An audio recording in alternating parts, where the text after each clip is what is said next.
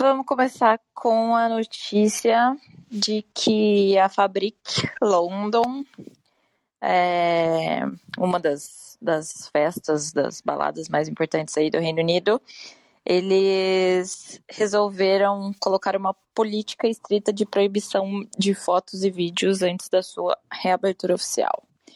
A ideia é se livrar das distrações do celular, como explicado em um, em um post que eles fizeram, que eles querem que as pessoas se sintam free na pista. Então, a gente já tem isso, né, em outras casas, como Berghain e alguns outros lugares de mais de Berlim. E agora isso vai ser implementado na, na, na fábrica em Londres. É, queria saber aí qual é a opinião de vocês sobre essa essa novidade de não poder usar o celular na balada daqui para frente? O que, que, vocês acham? Então, eu acho fantástico, assim, eu, eu gosto. Eu gosto de clube que não tem. que tem pouca gente usando celular, principalmente na pista. É, tem alguns clubes em Berlim que já usavam isso há muito tempo atrás, desde os anos 2000, assim, que pelo menos é o que eu lembro, eu não sei antes como é que era, mas é, diversos clubes, incluindo Bergheim, você tem que deixar o celular na porta se eles veem você tirando foto ou com, ou, ou com algum celular, usando o celular lá dentro, eles é, é, confiscam, às vezes até te tiram da, da balada, da festa, do, do lugar, enfim. É, então eu acho maravilhoso, assim, eu acho me incomoda muito o excesso de uso de celular num, num, numa, num, num clube assim. Até em show me incomoda essa coisa de ficar com o celular filmando show. Eu acho uma coisa tão estranha, porque você tá lá para ver o show e se você quiser um show, é muito melhor você pegar a filmagem oficial depois, que sempre tem, entendeu? Tipo assim, a filmagem celular é, é, é tosca numa, num evento de show, assim, sabe? O som é tosco, então é, é tipo assim, ah, quer registrar o momento e tal, mas é, eu registro o momento de vocês, um, o show você, você consegue depois ver na internet, então enfim. Eu adoro. É. O... A gente conversou com o Gui Urban esses tempos atrás. Aí ele tava contando que ele é a pessoa que de vez em quando faz isso. Que ele tá lá esperando para tirar foto, daí tem aquela pessoa que tá com o celular na frente, em pé, né, tentando tirar a coisa do show. Aí ele fala, ele pede pra pessoa não, não atrapalhar ali o momento da foto, mas e, e no final ele, ele sempre deixa, deixa de Deixa, deixa é ótimo. Mas ele sempre fala para a pessoa: olha, então, eu tô aqui fotografando, é meu trabalho. Por que, que você não vai se divertir? Por que, que você não tira esse celular? Sua gravação não vai ficar boa. Se é para ficar assistindo pela telinha do celular, você podia estar em casa. Pagou caro para estar aqui e tá gravando o show inteiro, a música inteira. Tipo, vive um pouco o momento. Então, achei engraçado ele como. Ele, como fotógrafo, odeia, né? Todo mundo que levanta o celular ali. Mas eu achei engraçado ele falar que ele fala para as pessoas: Ah, pessoal, sério, curte aí, parem de fazer gravação ruim. É isso. Pode falar, João. Pode mandar Bom dia. É, Bom dia. Cara, não, só pra. Eu tava ouvindo essa história toda, eu também sou um adepto dessa história de não gravar e de não levar o celular. Inclusive, outra festa aí, para colocar de exemplo, que também tem essa ideia, é a do Lane Nate, não sei se vocês já chegaram a ver, que é a This Never Happened.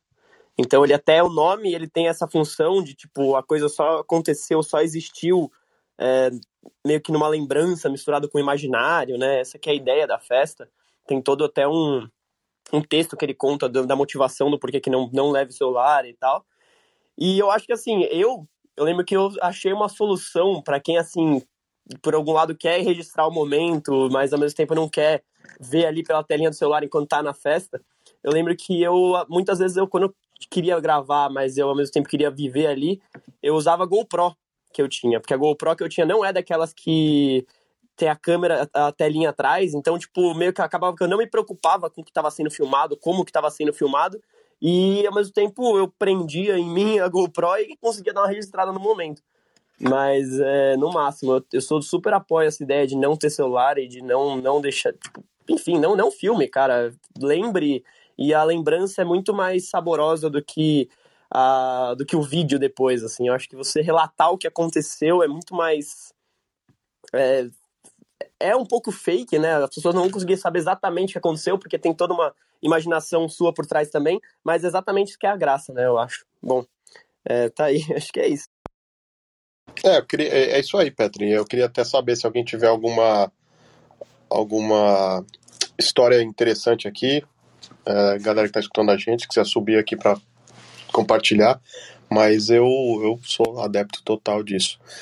É, antes de continuar, Jorge, eu queria, já que a gente está falando de Londres, é, hoje a Defected publicou uma, uma notícia é, é, enfim, aquela coisa do vai e vem da, da, da pandemia, uma hora fecha, outra hora abre, e, e, né, a gente comentou na terça que tá uma mola as notícias, mas enfim, a Defected é, publicou hoje que as, na Inglaterra os, os nightclubs vão poder reabrir a partir de 19 de julho sem teste de Covid e sem passaporte de vacina.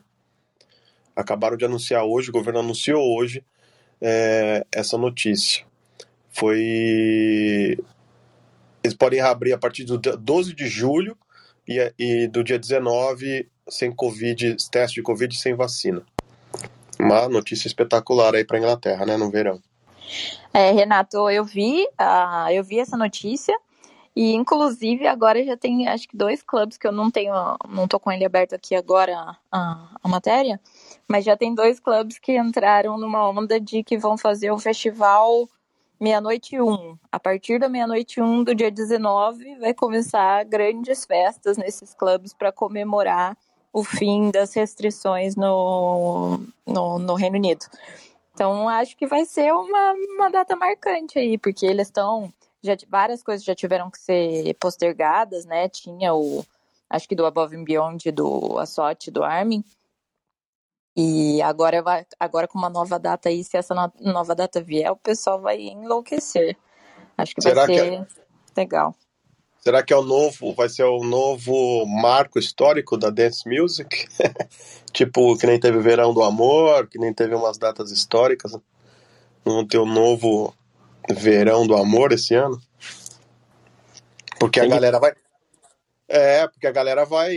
Imagina que na Inglaterra o pessoal vai à loucura. 19 de julho, quem, quem começar a fazer festa na meia-noite que você falou aí, Jorge, eu acho que o cara vai parar só comecinho de agosto. 29 de julho é uma quinta, duvido. O cara vai até segunda-feira. Até dia, até dia 2 de agosto vai. É igual aquele aquele momento que teve, eu acho que ficou marcado também, que a gente chegou a conversar já, que quando foi que a Espanha tirou as restrições do pessoal poder sair na rua. E a galera saiu e começou a fazer festa em todas as praias e, e comemorar em todos os lugares. Parecia final da Copa. Acredito que em Londres não vai ser diferente. Realmente o pessoal vai sair, vai voltar depois de quatro dias. O pessoal tá ansiosíssimo. Falando nisso, na terça-feira a gente falou aqui da marcha que teve no, no domingo, né, de volta, é, da volta dos eventos. E a gente tinha colocado aqui o fato de deles estarem é, fazendo todo, toda essa movimentação, porque já tem o, o já, tem, já tem acontecido alguns eventos por lá, com, por exemplo, tá, rolando agora a Eurocopa com público é, no jogo da Inglaterra e os, a, a noite ainda não tinha voltado. Então eu acho que já tá nessa de, imagina, o pessoal fez uma festa de rua no domingo para fazer essa marcha. E aí tem agora 20 dias para a gente ver o que, que a gente pode esperar do, dessa volta do, do, dos clubes e das festas e festivais de lá.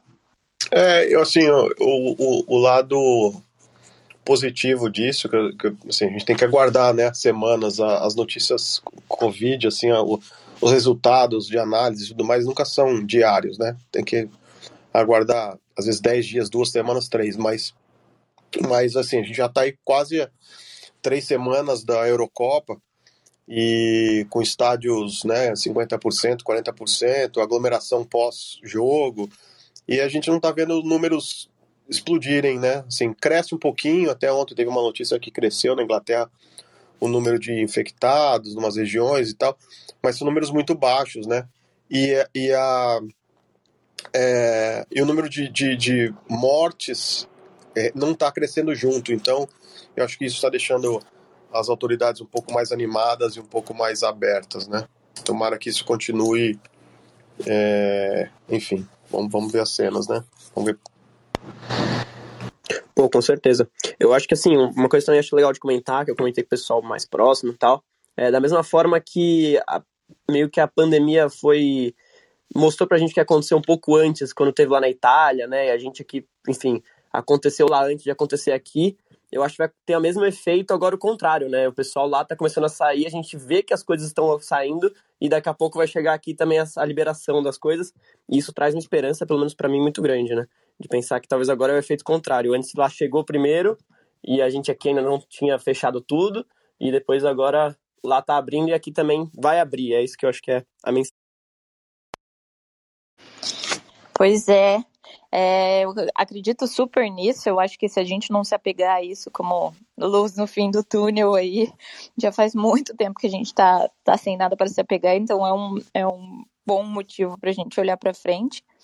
E eu vou aproveitar para trazer uma notícia que é, fala sobre isso também, que 90, é, a United Talent Agency fez uma pesquisa é, na Europa com, sobre a volta dos eventos e 96% dos consumidores estão ansiosos para voltar a um, um, ao, é, para voltar a um evento ao vivo.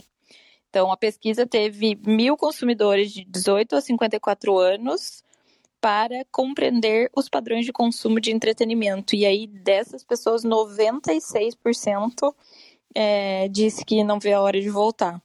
Acho que a gente também conversou bastante disso no começo do ano, no meio do ano passado, que a gente achava que quando as pessoas pudessem voltar, a gente não saberia se realmente todo mundo ia querer, porque ah, tem a questão de segurança, tem é, a questão de você estar tá mesmo no meio da multidão, da aglomeração e tudo mais, mas acho que as coisas vão ser diferentes, né?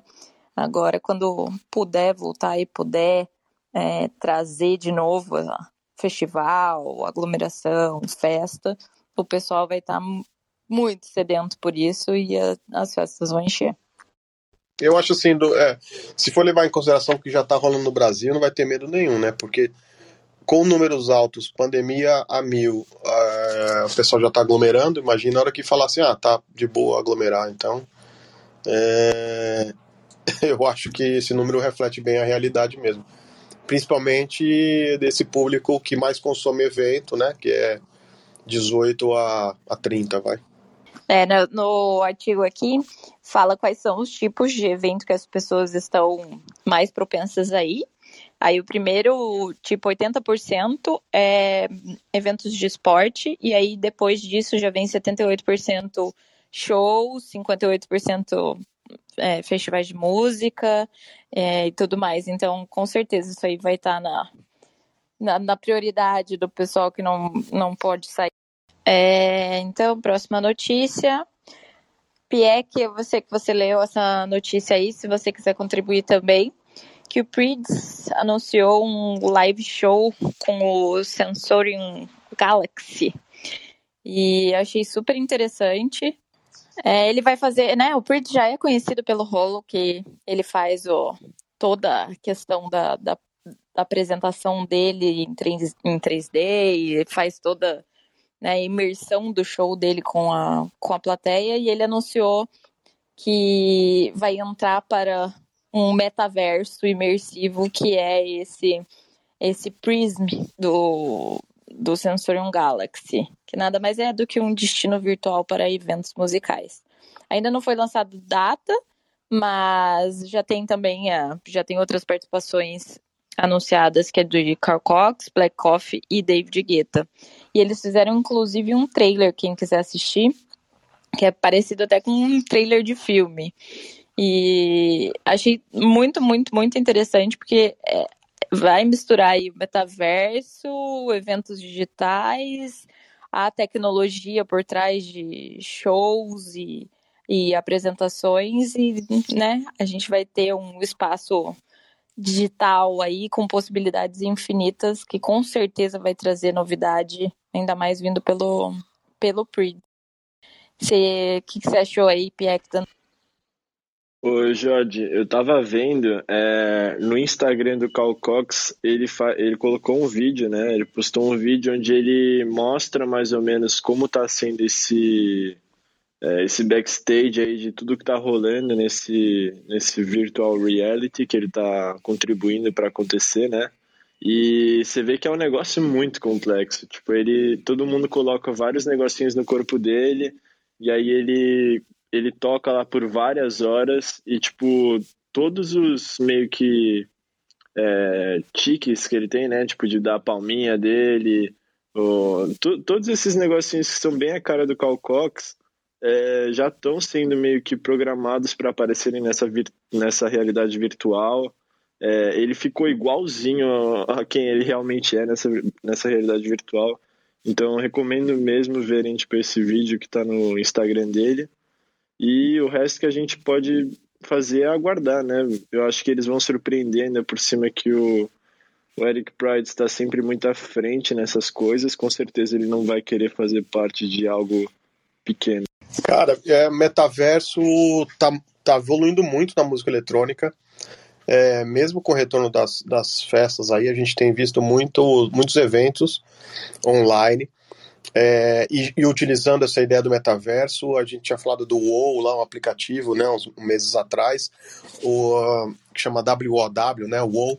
É, o WoW tá, toda semana tá tendo festa grande, evento grande, vamos dizer assim, né, na online. É, o Beatport tem feito algumas coisas, vários, várias transmissões no, no Twitch deles, é, em conjunto com outras parceiros é, e utilizando o metaverso, assim, tipo, a apresentação não é simplesmente o DJ na, na casa dele, né, ou no quarto, não, é, quase todos têm alguma interação virtual, então eu acho que agora a coisa está começando a esquentar e eu acho que não tem mais volta, não. Tipo assim, eu, eu, eu vejo dois, dois caminhos de, de apresentação live agora, ou aquelas bem, é, é, vamos dizer assim, grandiosas, né, que, que é, que está acontecendo, tipo é, no Egito, com as pirâmides de fundo, ou então no meio do deserto, ou então num lugar super alto, né? A gente tem visto várias dessas assim, ou é, metaverso. Então, é, eu acho que essa, essa, isso é que vai mais ou menos delimitar assim, as, as próximas lives aí. E óbvio, a hora que tiver evento em clube, algumas coisas assim, talvez alguma coisa de clube acabe voltando a ter no, no estilo Boiler Room. E Renato, eu achei interessante também que o, a Samsung se apropriou, né? Então, a gente está falando aí de tecnologia, está falando de apresentação, e eu acho que é uma marca que quer mostrar cada vez mais a tecnologia, trazendo novidades, inovações. É, então eu achei interessante que eles se apropriaram disso e eles vão colocar um nome do Galaxy ali para para fazer o negócio acontecer. Então é interessante também ver a questão da marca por trás fomentando o negócio. Sim, a Samsung, nesse caso aí, a Samsung sempre teve é, é, muito ligada à, à realidade virtual, né?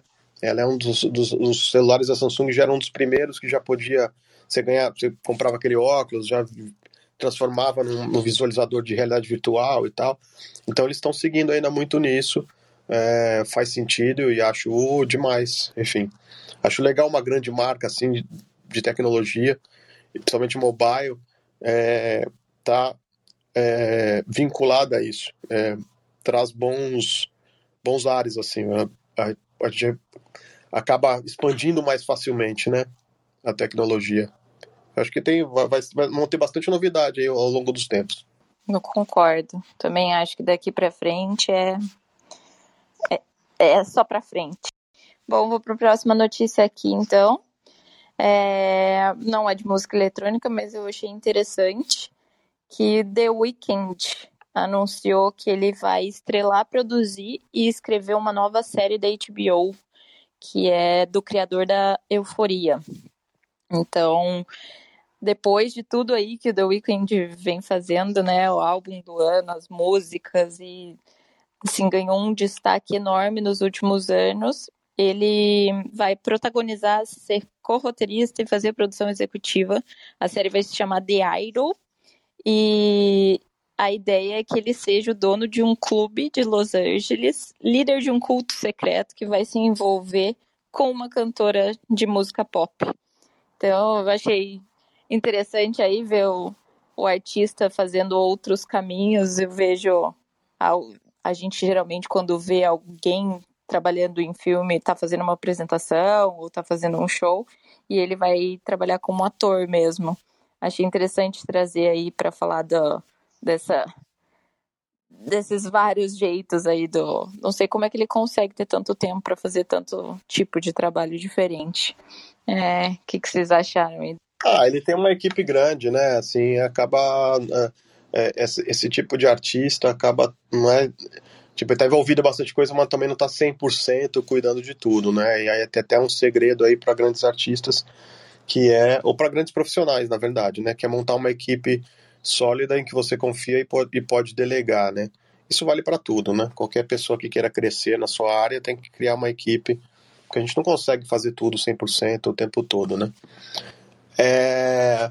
Tem até uma brincadeira, né? Tem um meme aí na internet que é... tem um, né, um postagem de um cara falando, né? Ah, eu, eu faço MBA é, em pós-tecnologia de computação, eu invisto na bolsa o tempo todo, eu dou curso de não sei o que lá. Sabe como é que eu faço isso? Fazendo tudo, tudo ruim.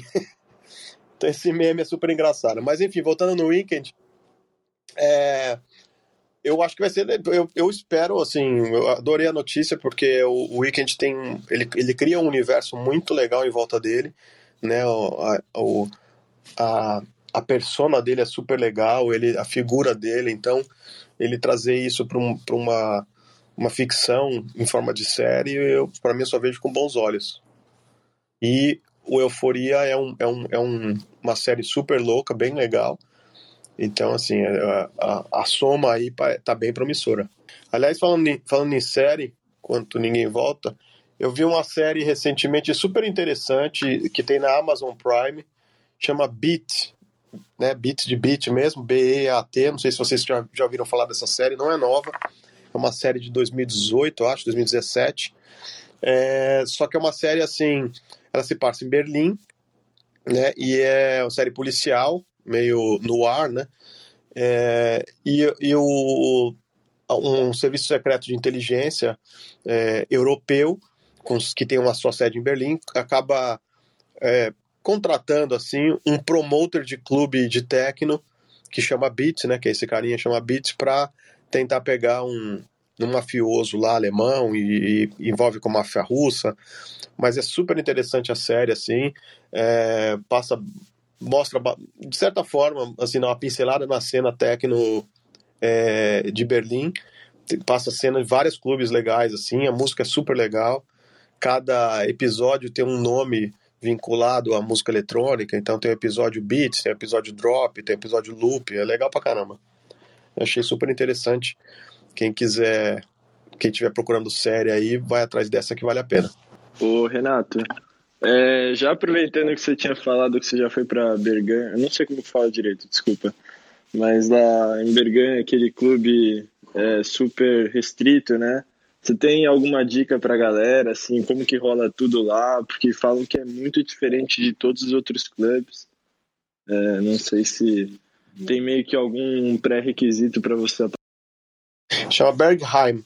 É uma, uma das pronúncias, tá? Agora, pronúncia em alemão mais correta nem eu sei direito. Mas Bergheim é a maneira mais fácil.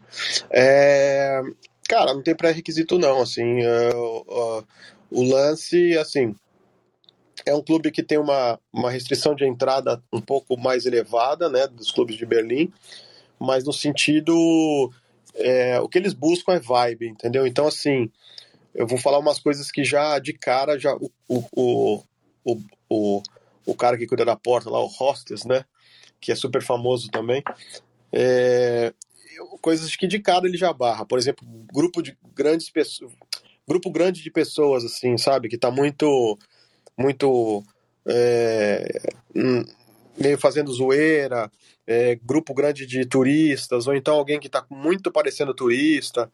esse tipo de coisa. E também evitar os horários de pico, né? Que tem muita fila, aí obviamente ele vai escolher melhor quem está entrando. Então, se puder ir ou mais cedo, ou então mais pro final da noite, que está mais tranquilo, enfim. É, é, meio que isso. O, o, o que eles buscam ali é, é gente de, de assim, tá de, tá de boa, sabe? Assim, não parecer muito turista. E um pouquinho de sorte também. Tem que fazer aquele corte de cabelo bem estilo Berlim. Não né? precisa. Não, pra... não precisa nada disso. Não precisa nada disso. É só ser, é só ser natural mesmo. Renato, você já foi? Já fui algumas vezes. Eu passei. Eu fiquei uma temporada em, em Berlim em 2008. Eu fiquei três meses. É, que eu toquei em alguns lugares na Europa. Eu usei Berlim de. de como se fosse assim, sede, né, desses três meses. E aí então eu ficava viajando para Espanha, para Suíça, para Inglaterra e tal. E, e sempre que eu estava em Berlim, nos fins de semana eu acabava indo, é super legal. Mas eu, eu, eu eu tive uma, uma é uma sorte, mas enfim, eu, eu tava bem conectado em Berlim, né? Porque eu fui para eu fui algumas dessas datas, é, foi eu tinha duas agentes de DJs que, é, que se tornaram amigas em Berlim e, e também um DJ que era que, que conhecia todo mundo na cena lá que me, foi me apresentando pessoal. Então, vamos dizer assim, eu, eu entrei pelas portas da frente em vários lugares, né? É, e as duas agentes, elas eram. Uma era da Click Bookings e a outra é a Pitoile, que era DJ também. Eu nem lembro mais qual é a agência dela, que não existe mais. Mas era uma agência super conceituada. Então, tipo assim, eu, eu, eu conheci uma galera que era mesmo assim, os, as mega da cena, é, é, tipo assim, promoters e DJs que a gente nem conhecia no Brasil, porque nem saía de Berlim. Aqueles caras que só ficam em Berlim e e mas super da cena underground, assim. Então, é, foi super legal.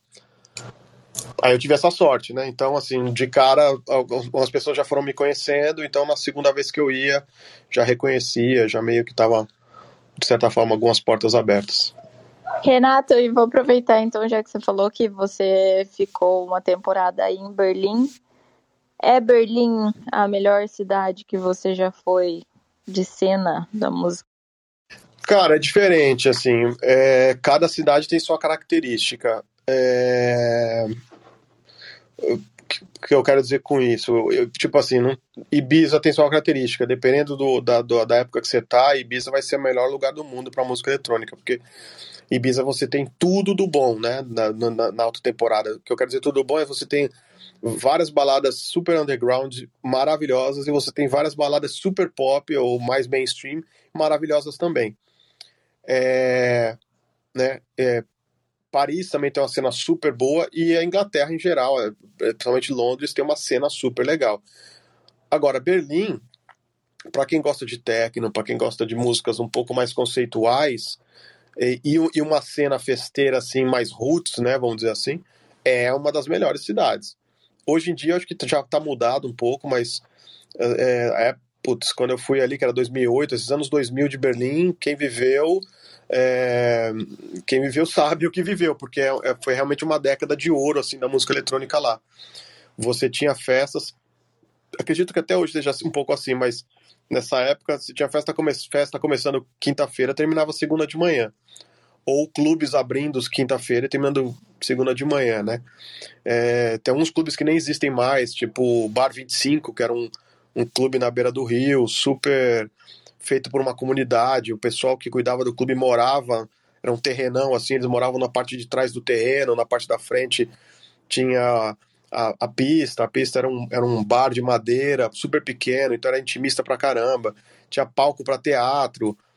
É assim, é uma coisa maluca, entendeu? Imagina é, nessa época, assim, Berlim era meio isolada, entre aspas, do mundo no sentido de viver a sua própria energia, entendeu? Então, nesse sentido, é uma das melhores. É, mas é isso. Agora, como eu falei, Ibiza tem outras coisas que Berlim não tem, né? As, as, as festas mais glamourosas, Berlim tem, mas não é tão legal quanto Ibiza. Né? Mas é isso. E, e tem uma coisa engraçada de Berlim, boa, né? Um, um, uma característica super boa principalmente nessa época dos anos 2000, que, que era barato morar em Berlim, é que todo mundo estava praticamente morando lá, né?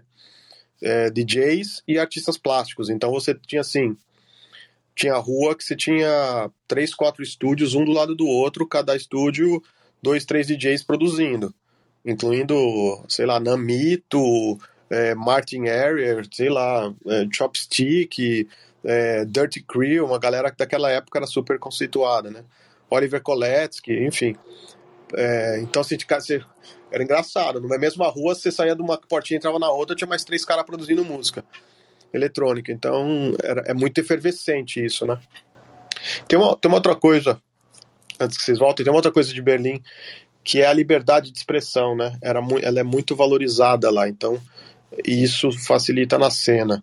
Então você tem festas de todos os tipos que você pode imaginar. Festa de underground, estilo minimal, sei lá o que, até bondade ou, ou, ou, coisa sadomasoquista, mas cada um na sua e sem ninguém interferir no outro, sabe? O respeito à liberdade lá é muito grande, assim. É, aproveitando até esse gancho, uma dúvida minha que eu tenho e acabou que Desculpa aí por não ter viajado o suficiente para saber responder só por mim, mas lá, é, como que você, assim, o inglês é bem aceito, as pessoas conversam bastante inglês, ou você tem que às vezes se virar um pouco no, no alemão ou puxar umas outras línguas? Eu fico, eu fico com essa dúvida. tenho muito interesse em ir, mas aí eu, quando eu falo assim, pô, mas eu não faço ideia de que me comunicar a não ser com inglês é, um pouquinho aí do que eu sei. Como é que funciona essa coisa da comunicação? Petri, assim, de uma forma geral, viajar pela Europa é muito fácil, tá? Com inglês, mesmo só com inglês. É, isso de uma forma geral. Tá? Para todo mundo que tem ideia de viajar para a Europa, vai, não, vocês vão passar perrengue, não. É, uma, é, um, é, um, é um continente muito aberto ao turismo. Berlim, especificamente, para você viver esse dia a dia, inglês funciona de super de boa, super de boa. É, é uma cidade aberta ao turismo, então, assim, e qualquer alemão fala o básico do inglês para poder se comunicar, né? Então você não vai passar necessidade, você não vai, você não vai ficar sem informação. Quase tudo tem é bilíngue de informação na rua, né? Tanto placa quanto essas coisas e tudo mais. É... Agora, para você viver mais o dia a dia, né? Se você for fazer uma temporada um pouquinho maior, aí é legal você ir aprendendo um pouquinho da língua para você, né? Poder se virar em algumas, assim, ter uma comunicação um pouco maior. Mas é muito difícil a língua. Eu confesso, três meses eu aprendi nada, né? Eu, aprendi algumas coisas assim para pedir coisa no bar ou comida ou né, é, pedir licença, desculpa, obrigado, que eram mais, mais assim as coisas mais básicas, mas mas dá para ficar, só no inglês dá para ficar. Tinha gente que morava lá nessa época, amigos, produtores, tipo da Inglaterra e tal, que nunca aprenderam inglês e morava lá e ficava produzindo lá e viajando. É, então dá para dá se virar de uma boa. Eu vou adicionar um ponto aqui, porque eu morei um ano na Alemanha. Eu morei numa cidadezinha chamada Bonn, que era do lado de. que fica do lado de Colônia. E, meu Deus, foi uma experiência bem traumática para mim, porque a cidade ela tem acho que 200, 300 mil habitantes, ela não é não é gigante, né? É uma cidade pequena e bem tradicional. Então, quando eu cheguei, nem no McDonald's, assim, as pessoas falavam inglês comigo. Então eu tinha essa trava de Alemanha porque eu sofri muito por não falar alemão, mas porque era uma cidade pequena. Quando eu fui para Berlim, eu entrei no paraíso, assim, que eu falei, meu Deus, isso é uma cidade grande, evoluída, as pessoas falam inglês, eu consigo me comunicar e eu consigo entender o que as coisas acontecem aqui. Então eu acho que depende muito da cidade que você tá lá. É, se você vai pro, e, e eu acredito que seja isso para a maior parte da, das cidades de qualquer país. Se você vai para uma cidade grande ou centro comercial, ou a maior parte da galera fala inglês e o pessoal vai conseguir é, se comunicar com você de qualquer forma. Agora, você vai para uma cidade menor, aí sim, eu tive que aprender bem rápido como pedir uma cerveja, como comprar um pão oh, desculpa, obrigado, direção para entender onde é que o ônibus estava indo, não estava indo. Mas quando você está numa cidade maior, tipo Berlim, não. Aí, pelo menos, as coisas conseguem funcionar bastante na, na base do inglês. É, é isso, Jorge. Cidade, cidade menor realmente é mais difícil o dia a dia. É, mas é isso. Mas também para participar de festa, vamos dizer assim, né? Para viajar numa festa, esse tipo de coisa, é, é, conviver numa noite, no, né? Na vida noturna, o inglês funciona muito bem. Até porque tem bastante gente do mundo inteiro lá, então o inglês acaba sendo a língua da, e é engraçado que eu acho que um dos lugares que a gente mais teve dificuldade pra, com o inglês foi no Tomorrowland Winter, na, na, na França. Que a gente estava nos Alpes e a, o staff do Tomorrowland não era o staff do Tomorrowland normal, era o staff lá do, do, do pessoal lá, os franceses. E aí muitos deles não falavam inglês. E a gente ia perguntar coisa e não conseguia se comunicar, daí falava com a próxima pessoa, falava com a próxima pessoa. Eu acho que foi um dos dos poucos lugares de festa e festival que a gente já foi que a gente teve uma dificuldade maior aí de comunicação. Engraçado, mas ó, falando em festa e festival, é, semana que vem, terça ou quinta, não sei, Jode vai ter que vai trazer pra gente aqui, ela é a Bruna. Já vou avisando para vocês, avisa os amigos, vai ter um programa especialíssimo nosso, que a Jode e a Bruna vão é, ensinar a gente como fazer um, um bom orçamento de viagem e mais, melhor ainda, mais, mais além, como manter esse orçamento, como, como realmente usar o orçamento, não gastar mais e talvez até sobrar uma graninha. Bruna está animadíssima já para fazer. Ela já queria fazer para hoje. Falei, amiga, a gente tem que parar e pensar e elaborar. Não vamos só levar da nossa cabeça. Então, terça-feira que vem, nós traremos aqui é, como economizar. E a gente é rainha da, da economia. Não só como economizar, né? Como planejar também. É uma coisa. Cara, é, é, é uma informação super legal. Aliás, vale para todo mundo que queira viajar, né? Aí, Petri, você que tava na dúvida, meu, não perca, terça que vem vai ser um programa super especial. Até eu vou aprender. Estarei com certeza presente. Nós vamos fazer uma artezinha depois, vamos publicar no Instagram, pra galera chamar todo Boa. É, vou trazer mais uma notícia aqui que fala do Rock in Rio, que o palco Sunset celebrou aniversário de 10 anos no, no Rock in Rio e eles estão fazendo uns vídeos de comemoração no canal do YouTube com apresentações históricas que aconteceram no Sunset. Ontem eles lançaram, acho que Baiana System. Então, para quem quiser aí curtir um estilo diferente e tiver interessado, dá para assistir essa apresentação do Rock in Rio. O Rock in Rio, lembrando que está remarcado né, para o ano que vem. A gente ainda está no aguardo do, de quais serão as atrações, mas que é um dos principais festivais que a gente tem aqui no Brasil e que marcou aí muito tempo a geração de muita gente ainda marca, né? Então, para quem quiser assistir, sentir um pouquinho do que é o, o palco Sunset, que é um dos principais do, do Rock in Rio, é só entrar no YouTube do Rock in Rio que vocês vão conseguir assistir por lá. É, falando de Rock in Rio, Renato, o que, que achou do New Dance Order? Ano passado deu uma alteração bem grande, né, para música eletrônica no Rock in Opa, eu achei demais, cara. Achei demais, assim. Foi uma, um foco muito maior do que eu imaginava. E o que me deixou mais feliz é, que é o sucesso, né? É... Não foi ano passado, né? Não sei qual Rock in Rio que você foi ano passado, mas talvez no sonho. no retrasado. Que ano é hoje, Renato? Que ano, que ano é, é hoje? mas é, é eu, eu, o mais legal, assim, é, para mim o mais positivo é que, é que foi sucesso, foi um palco de sucesso teve momentos ali que eram uma, tinha mais gente que outros palcos, então mostra a força da música eletrônica no, no nosso público aqui. Eu acho que a tendência é, é só crescer, né? Acredito que o próximo Rock in Rio talvez a gente tenha mais é, atrações até talvez no palco principal de música eletrônica. É engraçado que a gente entrevistou os meninos do Offenbach essa semana e essa semana não, né? Já faz umas semanas, a gente está até para soltar a entrevista logo, logo. Mas aí, quando a gente falou para eles de tocar no Brasil, eles falaram, uh, Rock in Rio. E acho que quando a gente falou com o Loud Luxury no, no ano passado, eles falaram a mesma coisa. nossa, nosso sonho tocar no Rock in Rio. Então é engraçado ver os DJs também encontrando essa visibilidade no, no Rock in Rio, né? Porque antes o pessoal falava, ah, Green Valley, Larock.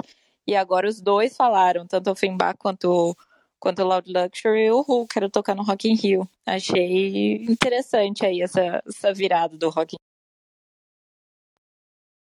Eu acho legal comentar que, assim, eu, eu não fui no Rock in Rio, mas eu tive amigos que não eram fãs de eletrônica, que vieram falar comigo depois, falou, nossa, eu passei quase a tarde inteira no palco de eletrônica, muito legal, me manda umas músicas aí. Então eu acho que o Rock Rio foi uma, uma porta de entrada aí, né, para muita gente que acabou descobrindo na hora o palco eletrônico, descobrindo na hora o que é um show de eletrônica. Então eu acho que é muito agradecer também ao a infra lá que os caras fizeram. A cena eletrônica tá favorecendo, tá favorecendo. Petri, você me lembrou uma coisa aqui interessante que até junta com o que a gente estava falando antes. É... No Brasil, infelizmente, a gente tem um. O público em geral tem um ranço né, com música eletrônica. As pessoas em geral. Tem uma parece que tem uma sei lá, uma barreira de entrada, assim, né? Aí o cara precisa ir num Rock in Rio, às vezes, para saber, putz, é legal mesmo, tem, tem, né, tem vários, vários artistas muito bons, a música é boa, a vibe e tudo mais. E isso tem a ver com cultura, obviamente, né? Com, com, não que a gente tenha menos cultura, mas é só que a gente é um povo acostumado com outro tipo de música e, e, e a música eletrônica não é tão enraizado na gente. Eu tô falando isso porque eu lembrei aqui que quando a gente falou do, de Berlim, né, e perguntou se era a melhor cena, tem uma coisa que aí eu só vivi em Berlim, tá, Jorge? É, tocando. E aí mostra como a música eletrônica é enraizada na cultura local. Aí é uma coisa de história, enfim. Duas coisas. Uma, música eletrônica em supermercado. O único lugar que eu vi isso foi em Berlim, então sei lá, tava, fui fazer compra assim do dia a dia, né? Comprar café da manhã, leite, sei lá o que. Você entra no supermercado, tá rolando um, uma música eletrônica. E não é uma música eletrônica tipo David Guetta, não, era um minimal, assim, super, super deep house, sabe? Uma coisa super cool, assim, é, é pro momento, não era nada pesado, mas era uma música mais conceitual, não era nada. Não era Robin Schultz, né? Que toca. Não era música de rádio, assim. E a segunda coisa super interessante e que eu nunca tinha visto na vivido assim é, é assim, eu já tive banda de rock nos anos 90, né? Então, sabe aquela coisa de roqueiro de grudar na caixa do som e ficar ouvindo o som e ficar vendo você tocar ou vendo um cara tocar guitarra ou né, ficar banda, vendo o artista tocar guitarra e analisar como ele está tocando e curtir aquilo e aquilo fazer parte da, da experiência dele do show. E você vê, a gente vê muito isso com banda de heavy metal, ou banda de rock, ou, ou artistas em geral, né? Uma artista de, de MPB mesmo. Tem gente que vai lá para ver o cara tocar e tal. O único lugar que eu vi gente encostar do meu lado pra curtir, não era pra, não era pra ficar olhando, era pra curtir a música e ver o que eu tava fazendo, no sentido de, de curtir o som, de. É, foi em Berlim. Fazendo isso com DJ, sabe? Assim, fazendo música eletrônica. Eu vivi umas duas vezes isso do cara chegar, ficar do lado da caixa, ficar ouvindo o som, sacar o que está fazendo, depois olhar para você, depois ir lá e falar, pô, legal, adorei o som e, e, conversar de música. Falei, meu, eu nunca tinha vivido isso em outro, em outro lugar com música eletrônica, a não ser DJs, né? Tipo assim, um DJ vê outro tocando e vai lá conversar sobre música ou para trocar, para se conectar, né? Mas o que eu vivi não era, um, não era um DJ, era um fã de música, era um cara que curtia música, tava lá pra. Eu perguntei, né? Você toca? Não, não, toco, não. Adoro música. Isso eu só vivi em Berlim. Duas vezes. Curti. É, é, a, a vibe, né? É, diferente quando a pessoa tá ali pra interagir, não só pela festa. Acho que tem muitas festas, até mesmo aqui no Brasil, quando você vai para um. Vou dar um exemplo de festa grande, mas quando você vai para um time warp ali, que o pessoal vai para ver o DJ especificamente. Ai, ah, nunca vi a Peg Go, vou para ver a Peg Go. É, eu e a Bruna, a gente sempre fala que a gente gosta de se posicionar na plateia perto de gente que tá prestando atenção e sentindo a música, que, cara, é outra vibe, né? Quando você tá perto da galera que tá conversando, fazendo qualquer outra coisa, tá curtindo o festival, mas tá fazendo, sei lá, tá no celular conversando e trocando ideia é, é totalmente diferente de quando você tá com a galera que tá ali. Nossa, tô com, tô com DJ, tô sentindo a música e tô, tô aqui nesse momento especial. Eu acho que tem as vibes e vibes também aqui bem diferentes são quando a gente vai pro. Normalmente longe de quem tá filmando, né? que é voltando ao assunto lá do começo. Total, Petri, total. Quem tá, quem tá curtindo música não tá. Não vai ficar filmando mesmo. Bom, 9h20, 9h25 é ótimo. 9h55 eu tenho umas as últimas duas notícias aqui, que elas falam sobre é, novidades de, de outras edições de festival. Então, o Sonar, que acontece geralmente em Barcelona, a edição principal, ele anunciou que vai acontecer em Lisboa em 2022. Então já está anunciado aí. E o Primavera Sound, que já tinha anunciado, na verdade, que queria ir para os Estados Unidos, mas aí pelo, por conta da pandemia não conseguiu. É, foi confirmado para o dia 22, para o ano de 2022. É, e inclusive já vai abrir ingresso, a venda de ingresso. Então, Primavera Sound aí, um dos principais festivais da Europa, vai acontecer em Los Angeles entre 16 e 18 de setembro do próximo ano. Então, trazendo aí só para a galera ficar sabendo, novas no, novas edições de festivais aí mundo afora. Vamos esperar para ver se quando que vem alguma novidade aí de algum festival diferente para o Brasil. Bom, se alguém quiser colocar mais alguma coisa, se não, a gente o... pode. Nesse assunto, nesse assunto aí, o Time Warp ele tá com tá com data, né, para São Paulo, já 6, 7 de maio. Maio de 22. Isso aí, estamos aguardando ansiosamente o, o Time Warp, que já, já veio em duas edições bem grandes para cá. E agora está tá confirmado para acontecer de novo no, no ano que vem. Aguardando os festivais grandes retornarem para nosso país, podemos ter fé. É isso, logo logo mas vai ter. Mas, vamos, vamos pensar positivo. É... Bom, vamos encerrar, né? Encerrar por hoje, o papo foi super legal. Tem mais alguma notícia, Jorge? Não, era isso. Então é isso. Esse é o nosso Eletrônica Café. É, todas as terças e quintas, das 9 às 10. Obrigado a vocês que estiveram aqui. Gente, eu vou convidar mais uma vez, se todo mundo quiser é, compartilhar com a gente alguma notícia, algum comentário das notícias, são todos super convidados. É, a gente quer, incentiva que vocês venham compartilhar com a gente.